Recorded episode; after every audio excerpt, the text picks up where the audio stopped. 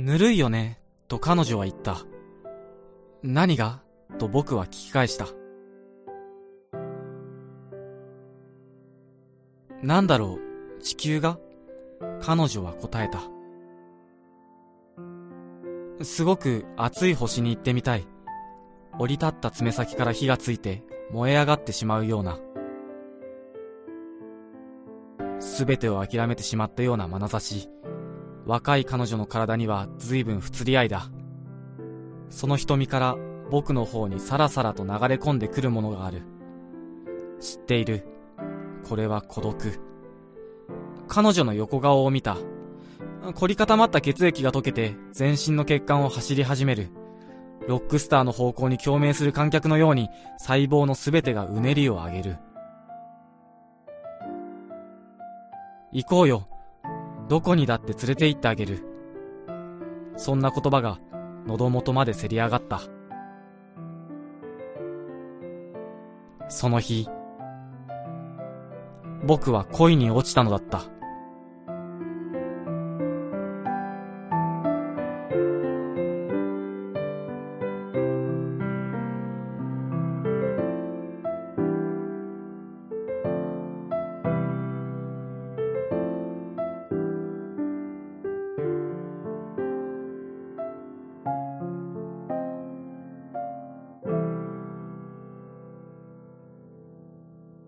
性的欲求を主体とし時空間トンネルを構築する発明に関する実験の顛末報告書。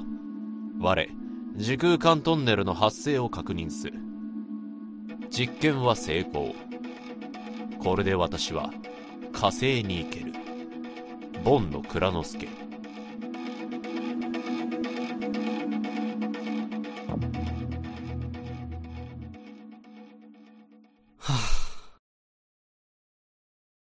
そうして僕は今日も大きくため息をついた。入社3年目、死んでいるような、生きているような。窓際社員というのも死後である。安穏と平らな時間を過ごせるならまだいいが、昨今どこの会社も成果主義で居心地が悪い。最近は追い出し部屋なんてものもあるらしく、暗黙の了解として自主的な退職を促されたりもする。仕事で気を抜くことはできない。永遠に続くかに思える残業をこなし、夜遅くに家に帰って疲れ果てて眠り込む。そんな生活を入社以来、僕はゾンビのように繰り返している。今日もわけのわからない領収書が次から次へとデスクへ積まれていく。一体みんな何に金を使っているんだ？経理部ってどこの会社もこんなに忙しいのだろうか？僕の幸せがこの領収書のように計上される日は訪れるのだろうか？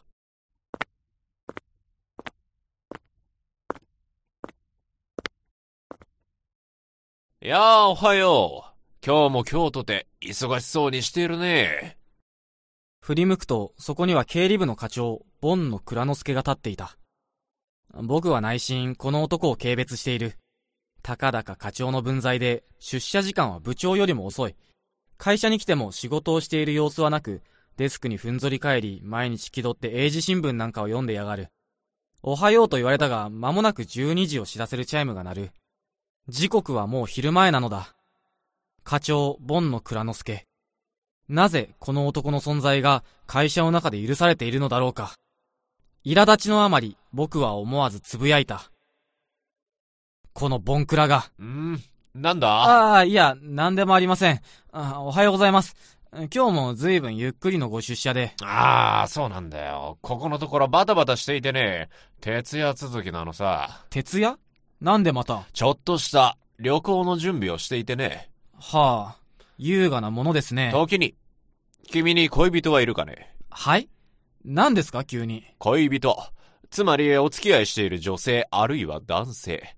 手を繋いだり、唇を合わせたりして戯れる相手はいるのかと聞いているのだ。いませんが、課長、今日日、そういうのは男同士とはいえ、セクハラになりますよ。いいじゃないか。な。それじゃあ、好きな人とかいないのか？それは、思わず少し離れた席に座る一人の女性社員を見てしまった。田島京子。僕のミューズ。陰鬱な経理部の中で彼女だけが美しい。顔を合わせても挨拶しか交わさない田島京子といつか恋人同士になる日のことを僕は夜な夜な夢に見ている。ボンの課長に心を見透かされたような気がして、僕は慌てて表情を取り繕った。い、いませんよ、特別な人は。そうか。それなら都合がいい。どういうことですか？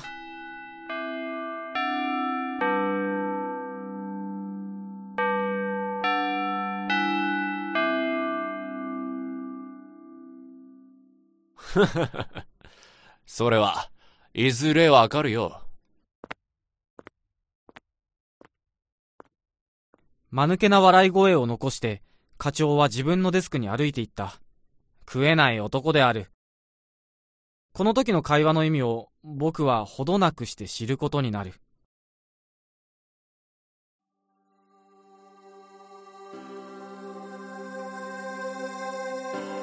貴君、企画開発部特命課事務員への異動を命ず、平成30年12月1日。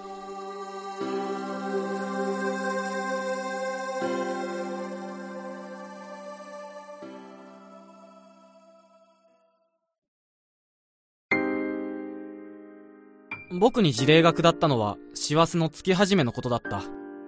企画開発部特命課。通称特命。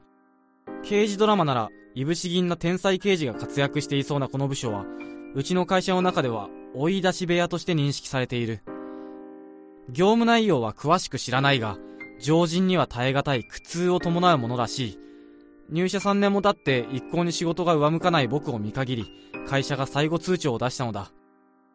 影日向の誇りっぽい空気を吸って会社にしがみつくか、はたまた潔く辞表を書くべきか。to be or not to be その問いを突きつけられ、僕はハムレットのように膝から崩れ落ちた。田島京子は僕の事例が読み上げられても眉一つ動かさなかった。反問の末、ひとまずは生き延びることを選び取り、銀行口座の頼りない残高に背中を蹴られるようにして、僕は匿名の扉を叩いたのだった。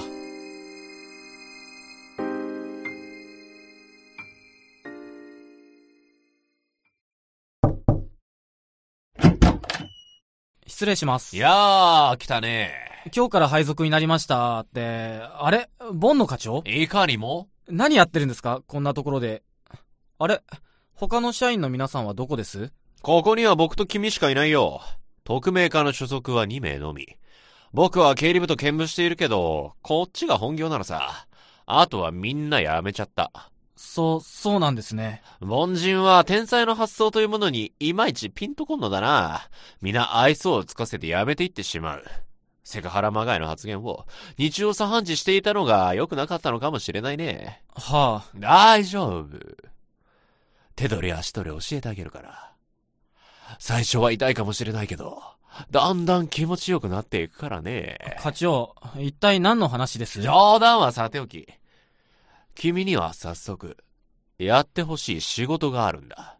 セクハラまがいのことは勘弁ですよ。そうとも言えるし、そうでないとも言える。一体、どんな仕事なんですか？僕と、僕と、火星に行ってほしい。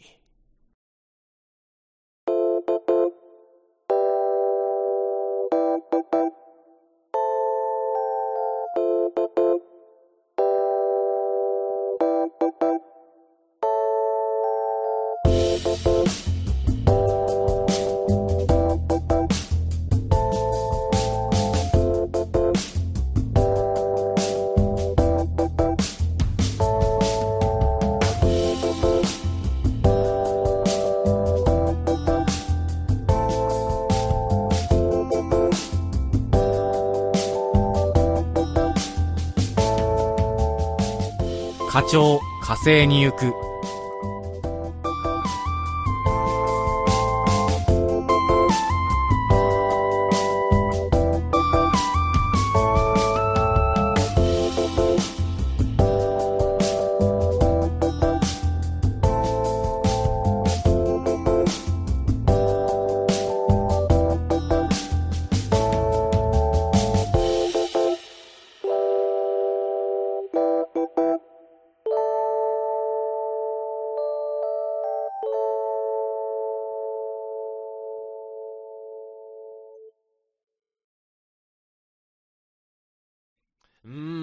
なんて言ったらいいんだろうな。男と女ってのは、ほら、あれをあれに突っ込んだり、出したりするだろう。まあ、大体そんな感じなんだよな。行ったり来たり、吸ったり吸われたり。辞めた社員の皆さんの気持ちが分かってきました。うん一体何の話をしてるんですか？意外と物事の真理は、にゃんにゃんに隠されてるのかもな。ほら、抜いたり、抜かれたり。だから、飛び出したり、行っちゃったり。だから何の、ワームホールだよ。ワームホール？I have a pen. I have a apple. どこからか取り出した真っ赤なリンゴの実に、ボンの課長はボールペンを突き刺した。果汁が溢れる。リンゴを貫いたボールペンを課長は意味ありげな手つきで前後に動かした。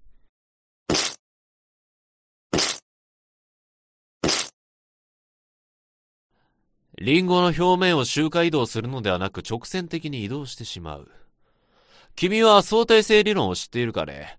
アルベルト・アインシュタイン先生が提唱したあれは、当時すでにブラックホールの存在を予言していたが、つまりその、一般的な構造を想像してもらえればイメージしやすい。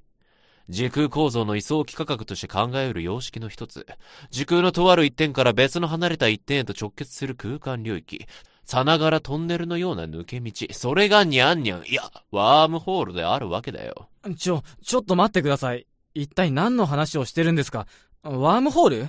そんなもの存在するはずがないじゃないですか。若いのに頭が固いね。そんなんじゃ世界を変えることができないぞ。君は今、ライト兄弟とエジソンと藤子 F 不二雄先生にまとめて唾を吐きかけたんだよ。情報量が多くて困ります。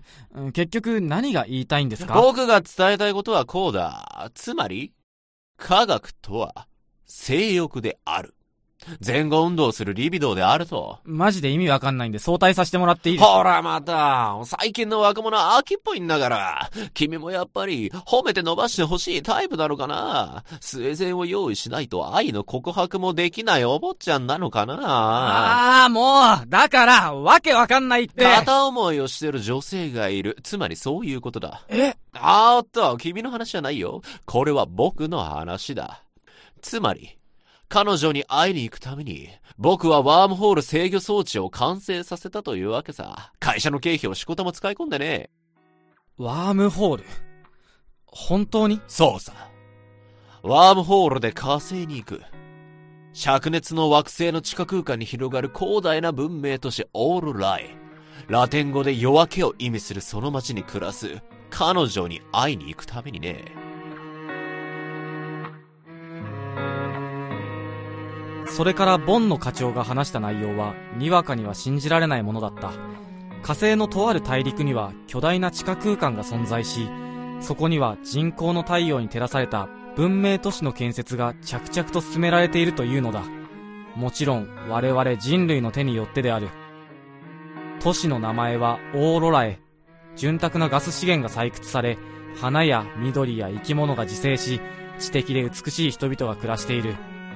アポロ11号以降、宇宙科学に関する人類の進歩は父たるものと感じていたが、モロッコの砂漠を本拠地に秘密裏に進められていた92カ国合同の宇宙開発チームが画期的な研究成果を上げ続け、1995年以降、一部の人類の火星移住が段階的に実践されていた。すでに火星の人類は愛を育み、子を産み、老いて死に、地球と変わらぬ営みを続けているという。前代未聞の火星移住の原動力となったのが、ワームホールの実用化なのだと課長は言った。原理は何十年も前に解明されている。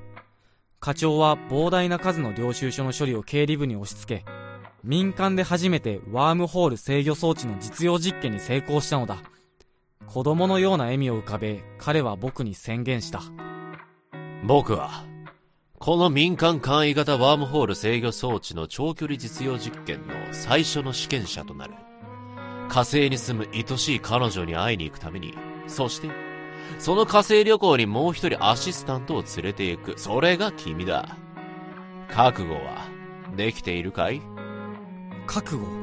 そうだ。君が火星に行くのだ。君でなければならないのだ。まさか、僕が火星に。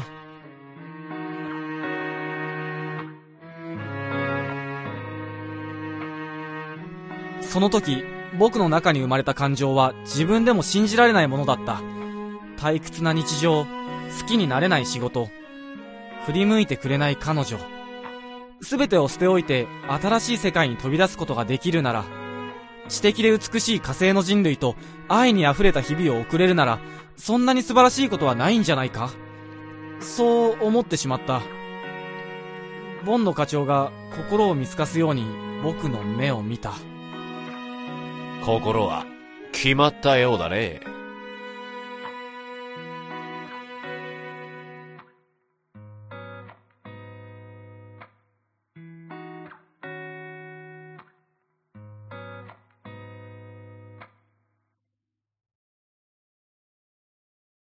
ボンの課長がカプセルの錠剤を僕に何粒か手渡した。そしてそれを一錠飲むように促した。ピンク色の錠剤は気味が悪かったが、一気に水で飲み下した。ボンノはそれを見届けて、おもむろに口を開いた。よし、それじゃあ、エレクトしてくれ。はい？エレクトするんだよ。君の股間にぶら下がってるその何をな。またセクハラですか。課長そっちの気もあるんですか？まったく細かいことを気にするやつだな。そんなんだから部署を追い出されるんじゃないのか？もっと自由になれよ。自分の知らない自分を見つけに行こうよ。余計なお世話です。もう意味わかんないし、テンション変だし。指示待ち人間は出世できないぞ。エレクトしろと言われた時には、すでにエレクトしてるのができる社会人っていうもんだ。だから、エレクトって何なんですか？いいかい？僕が開発したワームホール制御装置はあくまでも制御の装置であって出現の装置ではない。ワームホールはある化学物質を後継摂取することによって人体の内容するエネルギーの駆動をきっかけに出現する。その化学物質の必要分量が先のカプセルには含まれてる。有効時間は引用から5分。つまり、飲んだらすぐエレクトしなければならない。インポテンツの男にはワームホールを作ることすらできないのだ。人間の体内に起こる最も大きなエネルギーの一つは性的な興奮だからね。大抵の男の生み出せるワームホールの入り口は直径2ミリから3ミリがいいところだ。私の装置の有用性は、そのワームホールの入り口を拡大し、出口の座標を調整できる点にある。つまり、実用性の高いワームホールを作るには、まず人間の性的エネルギーを解放する必要があるんだよ。それがエレクト皆まで言わせないでほしいものだがね。わかるようなわかんないような、そんないきなりエレクトしろって言われてもできないですよ。ほらほらほら、もう5分が経つぞ。芸能人でも何でもいい。好みの女の顔でも思い浮かべてみるんだ。うーん。課長にそう言われて、まず思い浮かべたのは、もちろん田島京子の顔だった。しかし、僕は彼女を汚すことはできなかった。彼女を思い浮かべてエレクトするのはプライドが許さない。そう思った。努力はしたが、僕の何はエレクトしなかった。現実にはいいおっさんであるボンの課長の顔面が目の前にあるのだ。これでエレクトできる強者なんているのだろうか。すいません。できません。情けないな。しょうがない。手本は見してやるよ。それは、課長が課長の何をエレクトさせるということですか？そうだ。ほら。しっかりと見てろよ。うん見てないとダメですかね？手本を見ないでどうする？さあ、行くぞ。う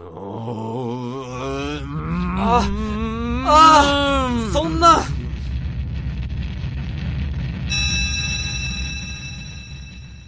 どうだ？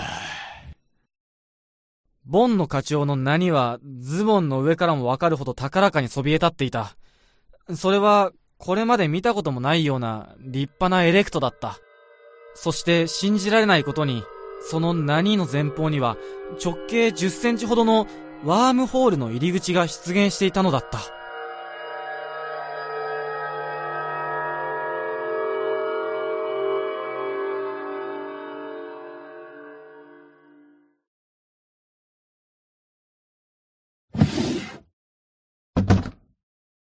課長はデスクの引き出しかリモコンのような機器を取り出し、自慢げにそれを掲げてみせた。そして、これが何かわかるかいと僕に問うた。わかりません。任天堂の新作ゲームではないですよね。やれやれ。君も勘が悪いね。悪かったですね。何ですかそれ。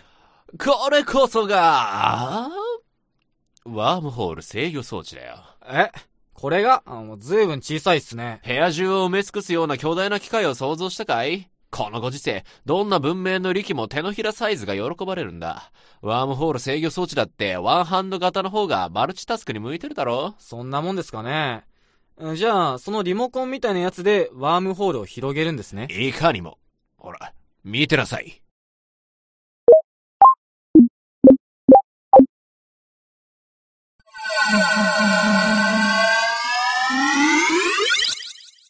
ボンの課長がワームホール制御装置を操作すると、直径10センチほどだったワームホールが一気に直径2メートルほどにまで広がった。どうだね。すごい。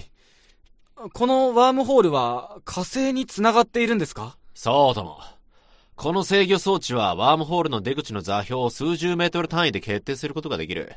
大まかな座標はワームホールが出現した瞬間に決定しているが、それを微調整することができるんだな。え、え、ということは、その制御装置で操作する前から、ワームホールの出口をある程度コントロールすることができるっていうことですか？そういうことだ。それは、どうやって？愛さ。愛が座標を決めるんだ。エレクトするとき、僕は火星に住む恋人のことを心に思い浮かべた。この愛の想念が強ければ強いほど、ワームホールの出口は目的地の座標に近くなる。つまり、その人を思い浮かべることで、大まかな出口の座標が決定するということなんですね。ただ思い浮かべるだけではダメさ。愛。愛を持って想像するんだ。そんなことより、準備はいいかい？ワームホールは数分後には消滅してしまう。しかしどうだ。思いがけず安定したワームホールができたんだ。この木を逃す手はない。いざ、にゃんにゃんの向こう、いや、灼熱の惑星へ行こうじゃないか。課長はいつの間にかバックパッカーのような大ぶりのリュックを背負っていた。必要物資が詰められているのだろう。目まぐるしい展開に脳が疲れているのを感じたが、なぜか僕の心は惹かれていた。この冒険に身をすべて預けてみよう。そんな心持ちで僕はワームホールの中に飛び込んでいったのだった。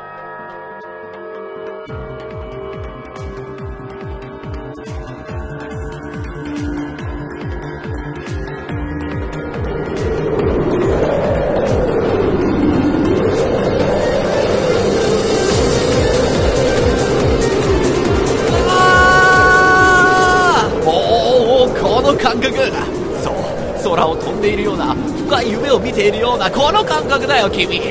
僕らは今ワームホールを通過しているのだ。そうそういえば僕たち宇宙服とか。必要ないさ。オーロラへの居住環境は地球とさほど変わりもない。気圧も酸素濃度も放射線量も近似値だ。重力だけは地球の3分の1程度だがね。低重力による健康への影響は？細かいことは気にしない。それ先を急ぐぞ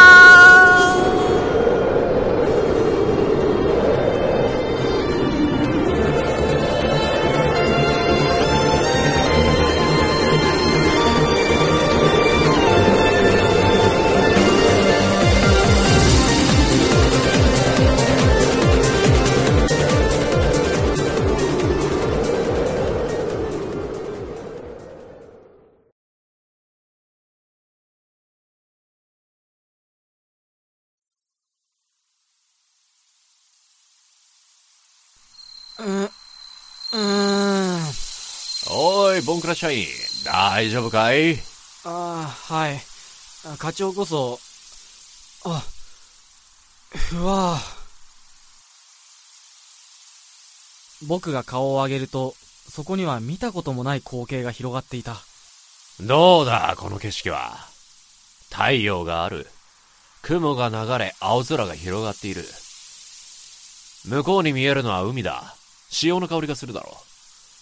すべて人工的に作られた地球の模造品。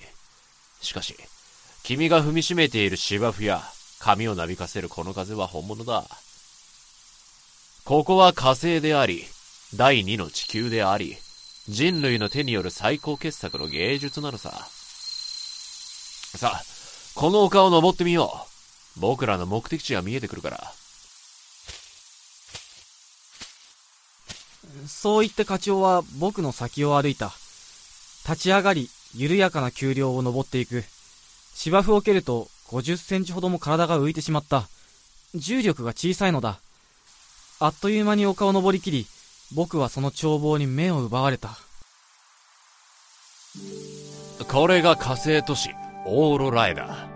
立派なものだろう。地下空間だからね。気圧と気候が安定していて、高いビルがいくつも建てられるんだ。薄いブルーに輝くあの建築素材はクリスタル。火星のとある一帯で採掘されている。農業地帯や工業地帯、居住区歓楽街など、この都市はおよそ6つの街区に区分されている。このクリスタルビル群がいわば首都だな。ほら、見てごらん。中でもひときわ大きな建築物があるだろう。あの荘厳な雰囲気をまとうビル。あれこそオーロラへの中心地。とある目的のために建てられた。あのビルのどこかに、彼女がいるはずなんだ。僕は、ボンの課長の説明の半分も聞いちゃいなかった。ただただその街並みの美しさに圧倒されていた。非現実的な美しさを目の当たりにしながら、僕はなぜか田島京子の姿を思い浮かべていた。結局、この恋心を打ち明けることもできなかったあの人のことを。今、僕と彼女の間には気が遠くなるほど大きな距離ができている。迷子になった子供が母を思うように彼女のことを恋しく感じた。さあ、行こう。僕の愛しい人に会いに行くんだ。そうだ。みちみち、僕と彼女の出会いについて話してやろうじゃないか。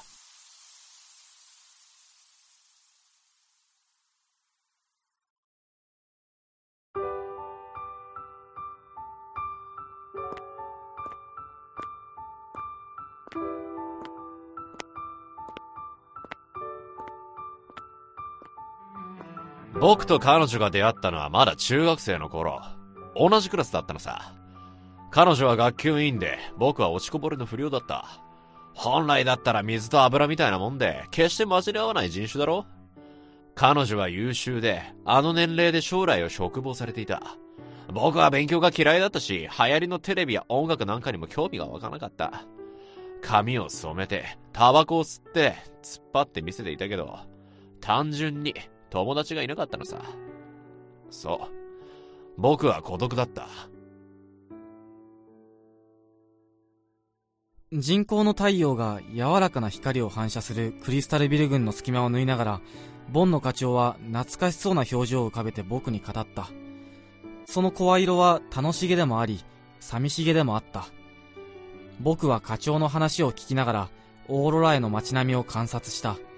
看板や道路標識はすべて英語だった。公用語に指定されているのだろう。ボンの課長が会社のデスクでいつも英字新聞を読んでいた理由が分かった気がした。途中、何人かの人とすれ違ったが、彼らの誰一人として僕たちに関心を示すことはなかった。優等生と劣等生。本来接点のないはずの二人を引き合わせたのが、実はその孤独ってやつだった。僕も寂しい男だったが、彼女は彼女で胸に孤独を秘めていた。クラスの友人には話せない秘密を抱えていたんだな。僕らは学校の隅っこで会話をすることが多くなった。心と心が共鳴したんだ。そして、彼女はある時、秘密を打ち明けてくれた。彼女の父親は政府の要人の秘書をしていてね、秘密裏に進められる人類火星移住計画の最初の移住者として地球を離れることが決まっていた。そして、彼女も父親について火星に行かなければならなかった。彼女の父親だって大事な娘を危険な旅に連れてきたくはなかっただろう。しかし、彼女は5万といる平凡な女子中学生に比べてあまりに優秀すぎた。火星移住の開拓者たる最初の人類にとって若さと聡明さを持った彼女は必要な人材だったのさ。彼女は笑いながら話したよ。でも、心は泣いていた。好きだったんだ。地球が。離れたくなんかなかった。僕は彼女と約束をした。いつか会いに行くよって。勉強して、彼女に負けないくらい勉強して、いつか火星に行くよって。もう、20年以上前の話だ。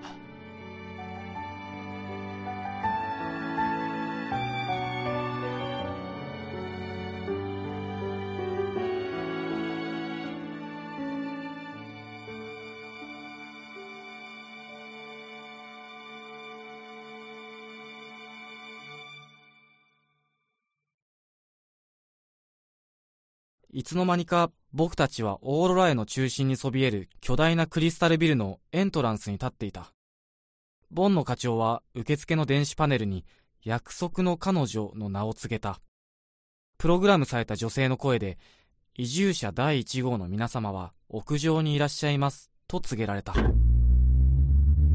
僕たちはエレベーターに乗り、オーロラへの高層ビル群をぐんぐん追い抜いて屋上へ向かった。エレベーターが止まり、ドアが開くと、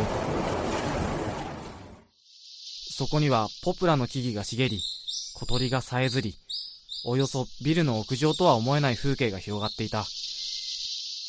小道を進むと小川が流れ、橋を渡る途中には魚の影が見て取れた。ボンの課長は鼻歌を鳴らしながら歩き、道の脇に咲いていたみかんの白い花を一房倒った。さらに5分ばかりも進み、視界が開けたかと思うと、そこには、おびただしい数の白い十字架が、幾何学的な配置で並んでいたのだった。ここは、墓地さ。彼女は、この墓のさらに中心にいる。それは、つまり。彼女はね、もう亡くなっている。火星移住の最初の人類は約900名。当時の科学技術の結晶だった宇宙船に乗り、ワームホールをくぐって火星に出発した。計画は成功だったよ。火星にたどり着くまではね。宇宙船は火星にたどり着いた瞬間に大破した。原因は、些細な人為的ミスさ。たった一つの誤操作で、900人の命は火星の荒野に散った。これを悲劇と言わずに何と言おう。必要な犠牲だったと人は口を揃えて言うがね。後年、次なる火星移住の開拓者たちによって彼らの骨が拾われた。そして、火星都市オーロラへの中心地にそれは納骨された。このビルはレクイエムタワーと呼ばれている。誰にとっても最初の一歩を踏み出すことこそ難しい。その時、彼女はまだ15歳だ。どんなに勇気がいっただろうね。確かに、彼女たちの挑戦がなければ、オーロラへはここまで発展しなかったと思うよ。ボンの課長は一つの墓の前で立ち止まり、手に遊ばせていたみかんの白い花を備えた。そして静かに手を合わせた。僕は課長にかける言葉を探したが、それはついぞ見つからなかった。ただ心の表層に田島京子の楽しげな姿は浮かんでは消えるのみだった。彼女に会いたい。たまらなくそう思った。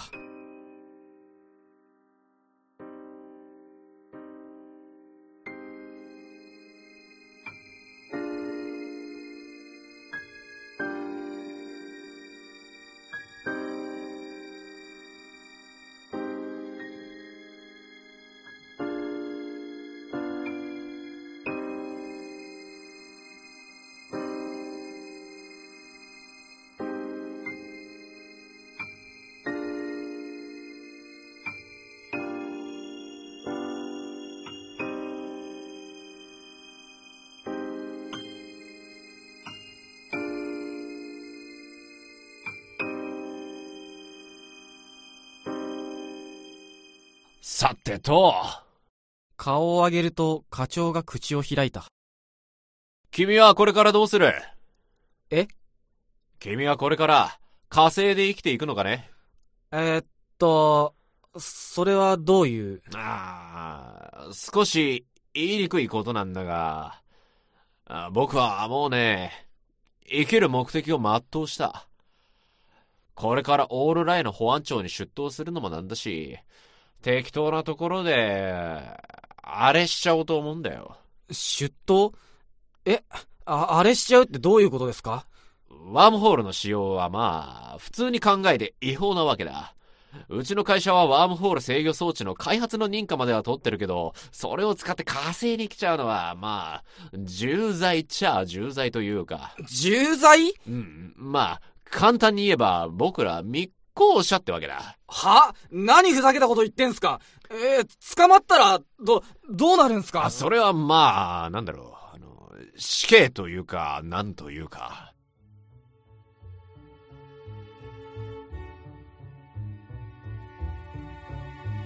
えー、死刑？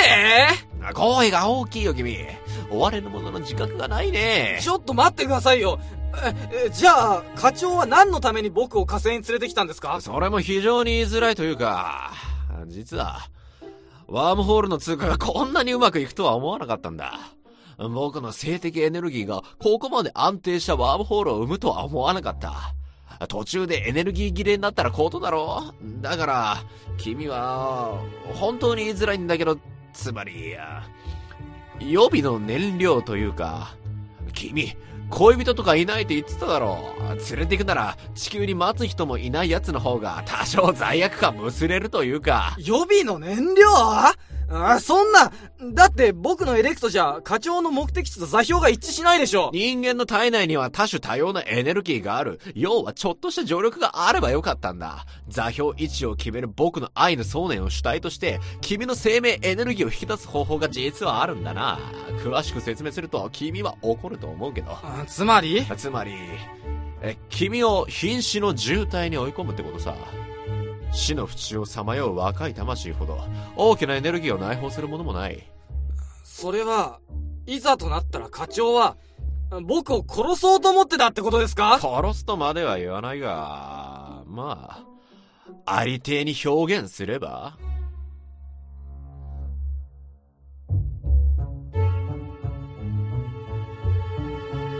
課長の瞳が怪しく光っている。僕は、とんでもない死神についてきてしまったのだ。血の気が引いていく。背筋に冷たい汗が流れた。と、とにかく、僕を地球に返してください。帰れないよ。え？地球には帰れない。ワームホールを生み出す化学物質。あのピンク色のカプセルを地球に忘れてきちゃったんだ。これはごめん。本当にすまん。はぁ諦めたまえ、ボンクラ社員くん。主体性を持たず人に流され生きてきた結果が今の君の姿だ。人生の選択を人に委ねてばかりだったからこそ、君は今、火星で途方に暮れているのだ。あ、じゃあさ、言ってやろうか。僕はね、このボンクラだったら死んじゃってもいいかって思ったから君に目をつけたんだよ。呆れて物も言えないかい？でもね、これは現実だ。僕はこれから自分の死に場所を探すよ。彼女の魂がさまよう、この火星の地で、生涯の幕を閉じようと思うんだ。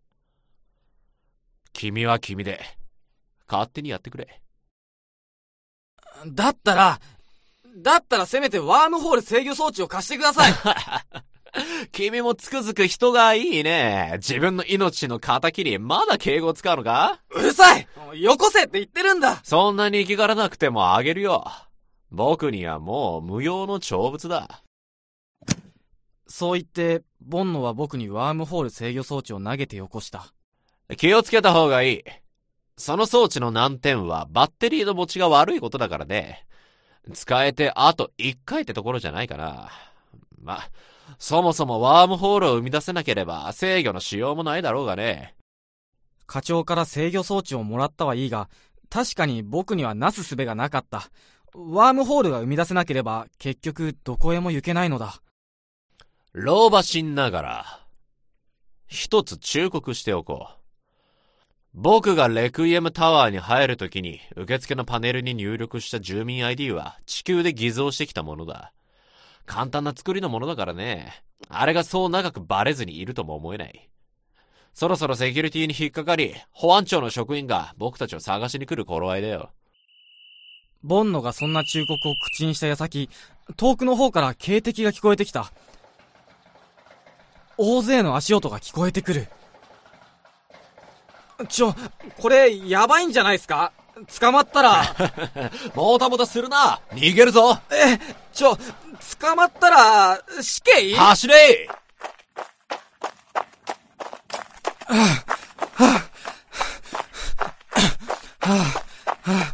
くそなんで僕がこんな目に？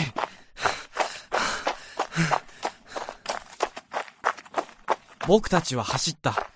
おびただしい十字架の群れをすり抜けて、最初は美しく見えた人工の青空が、今はやけに白々しい。耳に楽しかった鳥のさえずりも、晩餐を前にした会長の舌なめずりに聞こえる。僕はここで死ぬのだろうか。無我夢中で走ったが、やがて鎮魂の塔の屋上の突端に追い詰められてしまった。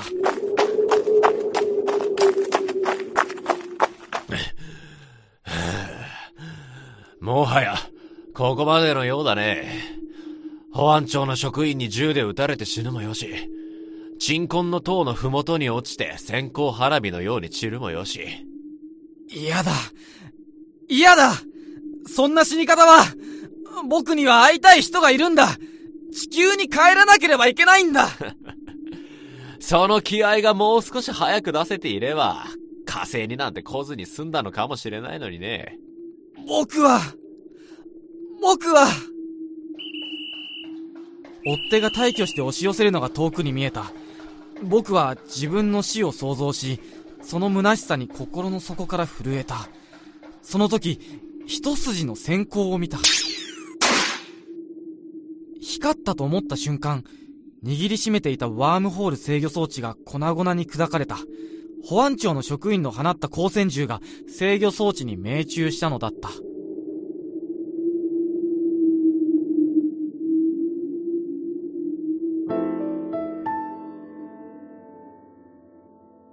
迫る追っ手の群れをスローモーションのように眺めながら、僕は田島京子とのささやかな思い出を回想していた。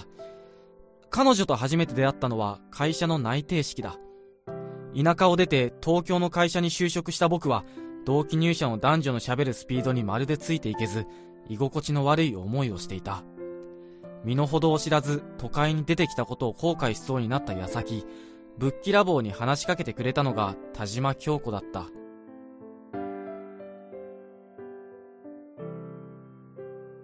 ぬるいよね、と彼女は言った。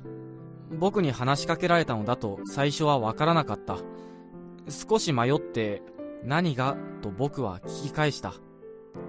なんだろう、地球がと彼女は答えた。その横顔の美しさに意表をつかれて、僕はうまく言葉を返すことができなかった。彼女は続けて言った。すごく熱い星に行ってみたい。降り立った爪先から火がついて燃え上がってしまうような。とても寂しそうな声、退屈そうな瞳、髪を触る神経質な指の動き。背筋を伸ばし、毅然として見せていたが、僕には分かった。彼女はきっと感情をコントロールするので精一杯なのだ。その胸の内から溢れた孤独がさらさらと僕に流れ込んできた。それから内定式が始まるまで僕たちはたわいのないことを話した。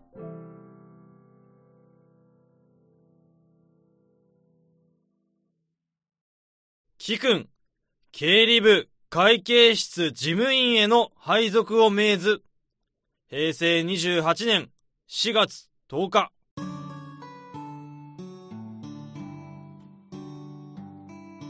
経理部に配属されたのは同期の中で僕と彼女だけであった。顔には出さなかったが僕は心を躍らせた。これからは彼女と一緒に仕事ができるのだ。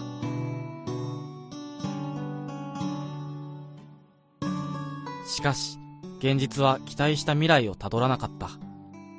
初対面では少し変わり者に移った田島京子は、働き始めてみると意外と世渡り上手で、どんな仕事も器用にこなした。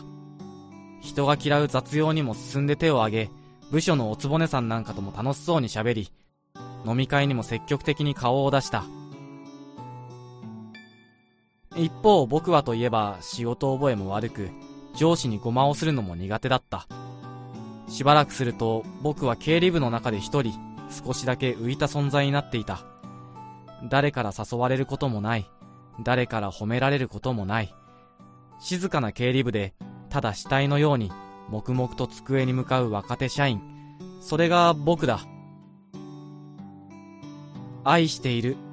まさかそんなことを彼女に言うことはできない。自分に自信がないから。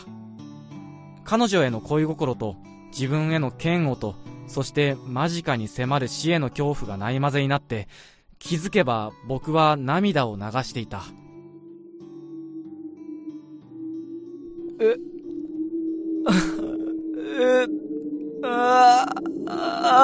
泣くくらいなら、初めから戦えばよかったんだ。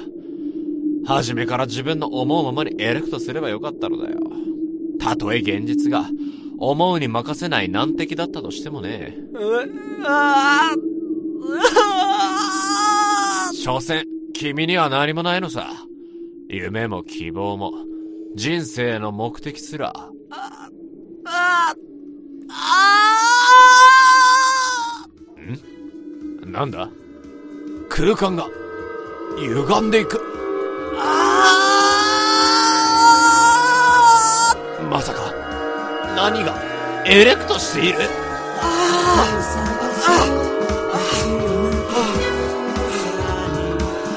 これはワードホール？で涙を拭った。にわかに鮮明になった視界。そこにはいびつな形をしたワームホールの入り口が出現していたのだった。バカな。ありえない。あの化学物質を摂取しなければ人間がワームホールを生み出すことができないはずだいや待てよ。うーん。すいませんできません。情けないな。しょうがない。手本を見せてやるよ。そうか。こいつワームホールを通過する前錠剤を飲んでいたな。だがしかしあのカプセルの紅葉は5分に満たないはずだ。一体なぜ？このアームホールのいびつな形。体内に残留したわずかな成分にこの男のエネルギーが反応したのか。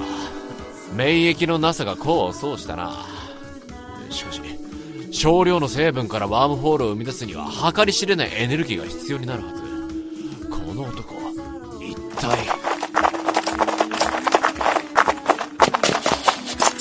手を挙げろ。時空公開法違反の容疑で逮捕する。もはやここまでか。できれば、静かに眠りにつきたかったものだが。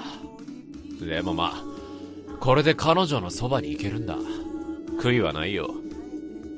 課長、僕に預けてくれますか？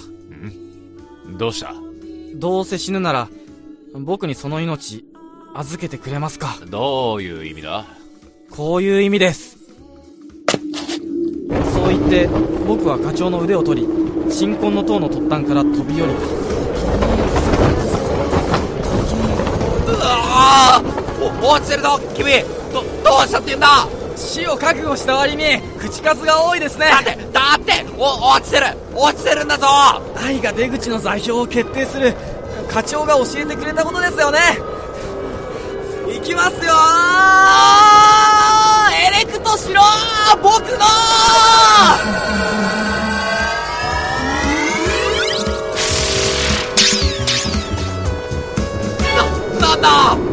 入りました。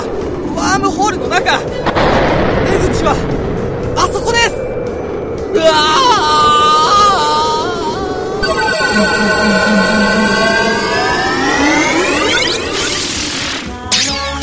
君を探せ時を超えてまた海を。飾ろうこここは暗いぞそしてまだ落ちてる。寒い。見てください。課長えっとあの街の日夜だ。ここは日本の上空です。日本？ここは地球なのか？そうです。ワームホールを通過したんです。帰った。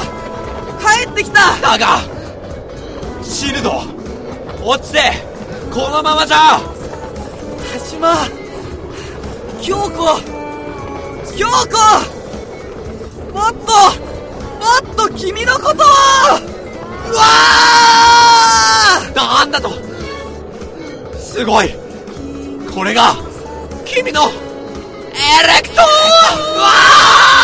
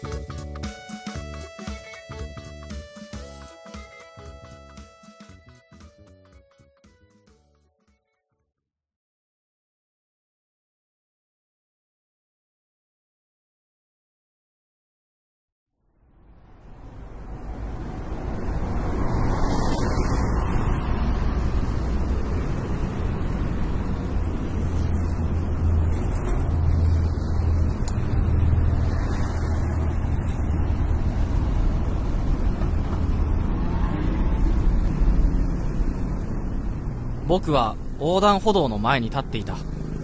赤信号に立ち止まる会社帰りのサラリーマンたちに紛れて。車道の対岸を眺めると、そこには田島京子の姿があった。背筋を伸ばして、車の流れが止まるのを待っている。何千万キロも遠くから思った彼女が、二車線を挟んだだけの距離に凛として立っている。僕の背後で課長が囁いた。いいのか？長い旅路を共にしたよしみだ。僕が上司の強権でもって、彼女との仲を取り持ってやってもいいんだぞ。おや、田島くんじゃないか。ちょうどよかった。今から彼と飲みに行くんだが、どうだね、一杯付き合いはしないかみたいな感じで。課長、僕はバカな男でした。自分で勝手に自信をなくして、彼女に話しかけるにも気兼ねをして、でも、変わらなくちゃいけないと思いました。流されず、欲しいものを欲しいと言い、努力をする。そんな当たり前のことを地道にやってみようと思うんです。そうか。もうすでに、君は変わったよ。いや、本当の自分を見つけたんだ。君の人生は、きっとこれから、騒がしくなるぞ。